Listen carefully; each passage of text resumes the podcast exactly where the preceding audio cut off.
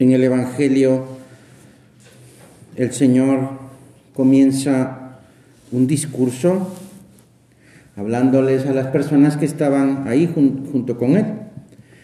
Da a entender como que son muchas personas. La primera parte es como una introducción y que en ella nuestro Señor habla sobre los fariseos. Y en la segunda les habla a los fariseos. Entonces dice así el, Señor. Dijo Jesús a la multitud, los escribas y fariseos ocupan la cátedra de Moisés. Ustedes hagan y cumplan todo lo que ellos les digan, pero no se guíen por sus acciones, porque no hacen lo que dicen. Después de describir el, eh, comportamiento de los fariseos, que efectivamente dicen una cosa y hacen otra, eh, dice el Señor, el más grande entre ustedes será el que los sirva, porque el que se ensalza será humillado, y el que se humilla será ensalzado. Esto lo dice el Señor para que todos aprendamos a luchar contra la soberbia y buscar la humildad. ¿Ah? Es la contraposición. La virtud opuesta a la soberbia es la humildad. Y la humildad es, según palabras del Papa, es la virtud de los santos, de las personas llenas de Dios. Porque cuanto más crecen en importancia, más aumenta en estas personas la conciencia de que pues son nada delante de, delante de Dios, de no poder hacer nada sin la gracia de Dios, sin la ayuda del Señor. Esta es la humildad. O sea, la humildad no es el eh, dejarse que hagan injusticias, dejar que me hagan injusticias y no reclamar. Ah, la humildad no es eso de poner la otra mejilla y ya que no, no decir nada y aguantar. Y no se trata de eso, ni de ser así menos, así con la cabeza agachada y no decir nada y hablar bajito incluso. Eso no es humildad. Eh, la humildad es la verdad, decía Santa Teresa. Y es precisamente esto que dice el Papa, el saber que, que soy nada delante de Dios. Por eso es bueno, y estamos hablando aquí con el Señor, regresar a lo esencial. Back to the basics. ¿Cuál es esta idea central? Dios me ama. Dios me ama. Cuando una persona se sabe amada por Dios, un amor que, que descubrimos en las demás personas o en lo que Dios hace por mí, pues es, eh, eh, es, está ya avanzando en la humildad. El mismo Papa Francisco nos recuerda uno de los porqués de la humildad. Se trata de una verdad muy sencilla, pero que corremos el peligro de olvidar muy fácilmente. Es esta verdad. No soy Dios. No soy Dios. Claro, esto, pues podemos decir, claro, pues sí, yo, claro eso es una verdad evidente, es decir, no se requiere ninguna comprobación, no soy Dios. Sí, pero esta verdad tan sencilla se nos puede olvidar, porque pues la soberbia nos ataca de muchas maneras. Cuando aceptamos esta verdad, es decir, no soy Dios, es una verdad fundamental, básica, pues nos vamos dejando transformar por la gracia de Dios. Y, entonces vamos, pues vamos creciendo en amor de Dios. Lo importante es eso, aceptar esa verdad. No soy Dios. A Dios nadie lo ha visto jamás, afirma la Biblia. Mientras vivimos en esta tierra, pues no, no tenemos un conocimiento inmediato de, todo lo que es Dios, de la esencia divina. Necesitamos de la mediación, es decir, de, eh, pues, em, en fin, para ya no, voy a explicar más, porque si no nos vamos a meter en un rollo teológico que ahorita no, ahorita estamos hablando con Jesús. mientras vivimos aquí, pues eso, eh, eh, entre Dios y cada uno de nosotros hay una distancia infinita. Y, y solo Él, solo Jesús, ha podido acercarse a cada uno de nosotros por medio de su encarnación. Dios se ha manifestado en Jesucristo. Un Dios que se hace hombre. Es para sorprenderse, por supuesto. Un Dios que en Jesucristo ve y se deja ver, oye y se deja oír, toca y se deja tocar, que se abaja a nuestra condición humana. Y así con nuestros sentidos podemos, podemos acercarnos a Él, podemos recibir su amor, podemos parecernos a Él. El mensaje de amor mm, que nos eh, trae Jesús con su encarnación es precisamente ese de la humildad. El que es Dios, todopoderoso, eterno, pues se hace hombre como nosotros. Eh, pues eh, San Agustín afirma, si me preguntas qué es lo más esencial en nuestra religión y en la doctrina de Jesucristo, te responderé. Lo primero, la humildad. Lo segundo, la humildad. Y lo tercero, la humildad. Porque es en la humildad de Jesús, eh, es, en, la humildad en donde podemos eh, em, ver y aprender de cuánto Dios me ama. Y entonces es en la humildad de decir, no, Dios me ama y no por mis, méritos. Dios me ama eh, de tal manera que se ha hecho hombre y me ha salvado, me ha perdonado, me ha hecho su hija, me ha hecho su hijo. ¿Y yo qué voy a hacer? Siendo quien soy, siendo pues una persona humana, limitada, con defectos, con pecados, Dios me podrá aceptar. Claro que sí, por supuesto. Por supuesto, no necesita no necesitamos pensar que si Dios me va a aceptar o no. Dios ya me ha aceptado, Dios ya me ha salvado. Esta es la gran noticia de la humildad, de la humildad de Dios. Y entonces, ¿cómo le voy a corresponder a Dios? ¿Cómo le voy a corresponder a Jesucristo? Pues también en la humildad, siendo humilde. Eh, la soberbia, la soberbia es ponerse uno mismo eh, en el lugar de Dios. Por eso es que decía el Papa, eh, hay que recordar que no soy Dios, que no somos Dios. Porque el soberbio quita a Dios de su lugar y se pone él mismo. La soberbia lleva a orientar las cosas hacia mi propio yo y a pensar y analizar cuanto me sucede desde si me agrada o no me agrada, si supone una ventaja o una desventaja, si requiere esfuerzo de mi parte o no. No se considera si se trata de algo bueno en sí mismo o bueno para los demás.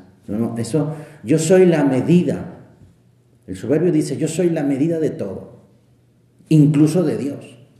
Si Dios no me cabe en mi entendimiento o no cabe en mis caprichos, entonces, pues fuera Dios. Es tremendo, es tremendo esto de, la soberbia. Eh, así se explica, pues que un hombre soberbio, pues se enoje con frecuencia.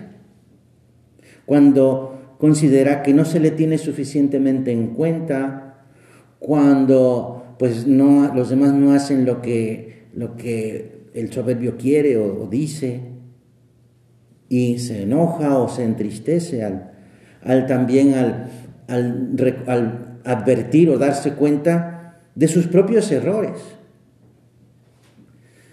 Cuando uno se deja llevar por la soberbia, aunque trate de buscar su propia complacencia, siempre hay tristeza o enojo, o ambos. ¿Qué le falta para ser feliz al soberbio? Nada. Nada porque lo tiene todo. Y todo porque ha perdido de vista lo fundamental, su capacidad de darse a los demás. Su modo de comportarse se ha formado de, de tal manera que, que no, puede ver, no puede ver la verdadera felicidad. Así lo advertía San José María.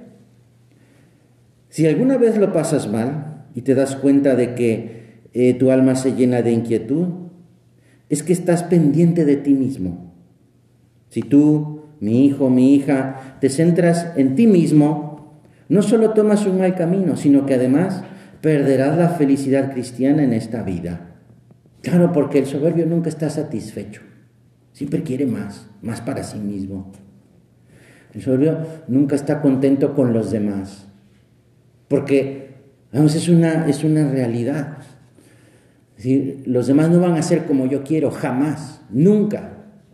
Los demás son como son y punto. Entonces, claro, como eso no se logra, si los demás no son como yo quiero, pues claro, me enojo. Entonces, pues siempre estaré enojado. El orgulloso confía tanto en sus capacidades y en sus potenciales que que llega a olvidar esa necesidad de Dios, necesidad de la gracia. Por eso, no solo la enfermedad física, sino incluso esa experimentar los límites o los defectos o las miserias, pues al soberbio lo llevan a la desesperación, a desesperarse, a enojarse o a entristecerse. Por eso no logra resolver sus conflictos interiores. Está sujeto a, eh, a enojos con los demás, a peleas con los demás. El Señor, por todo esto, nos pone sobre aviso. Por eso estamos leyendo, este, empezamos leyendo este Evangelio, recordando o eh, poniéndonos sobre aviso sobre, sobre huir de y huir de la hipocresía, la hipocresía de los fariseos, y luchar contra la soberbia. Ustedes hagan y cumplan todo lo que los fariseos les digan, pero no se guíen por sus acciones, porque no hacen lo que dicen, hipocresía.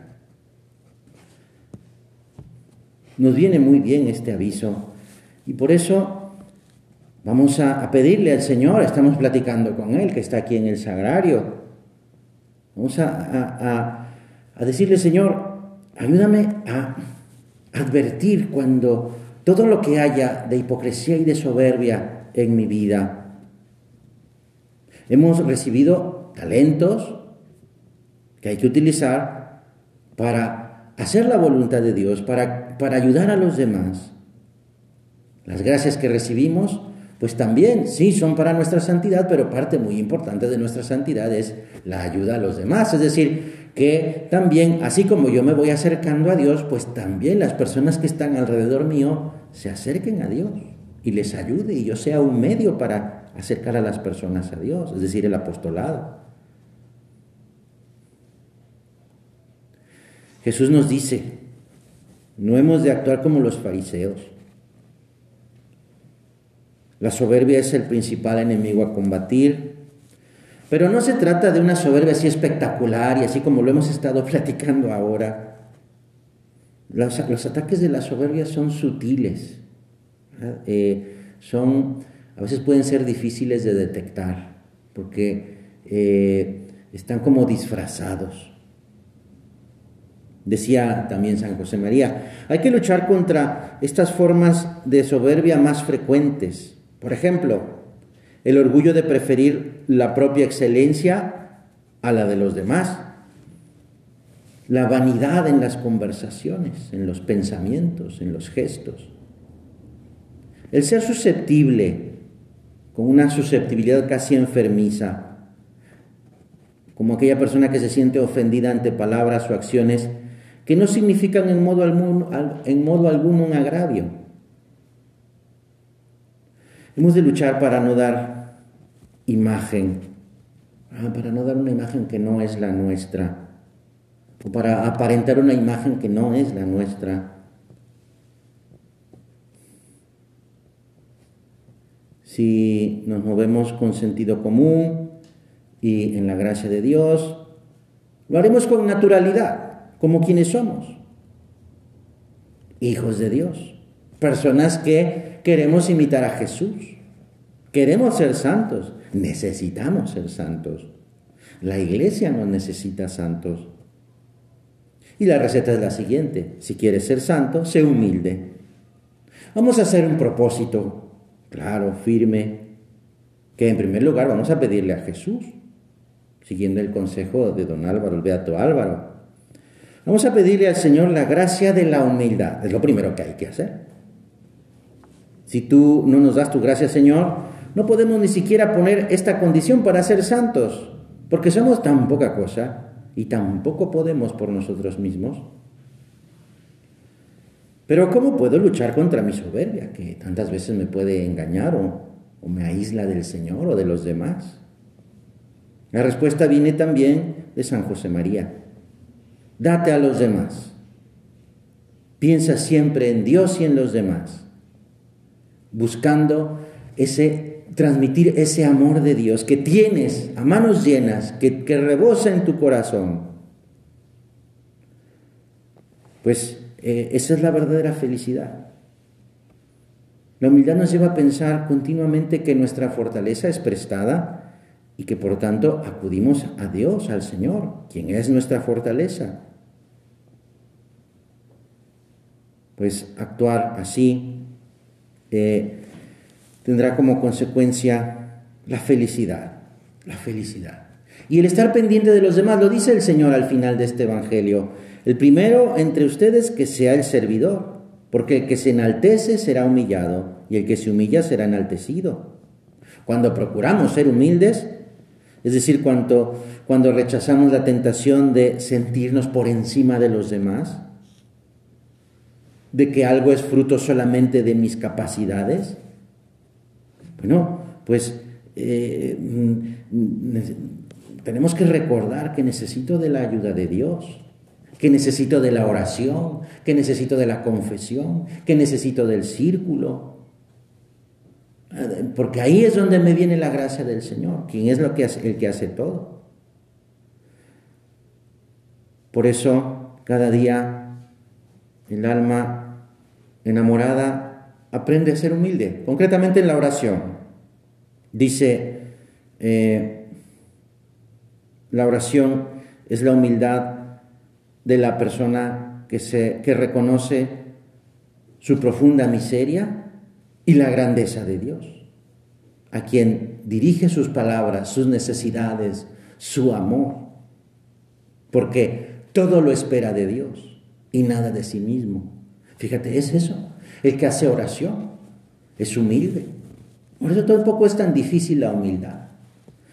Es cuestión de hacer oración, dirigiéndonos a, Dios, a Jesús, que es nuestro todo.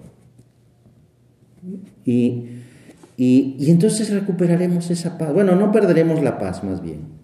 No perderemos la paz y incluso estaremos contentos, porque estaremos apoyados en Dios, en Jesús.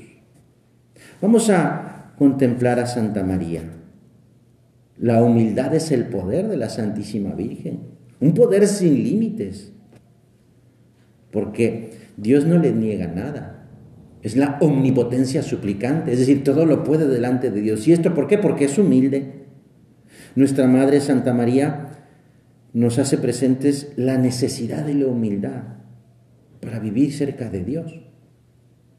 Ella que es modelo de alegría, precisamente también porque es modelo de humildad.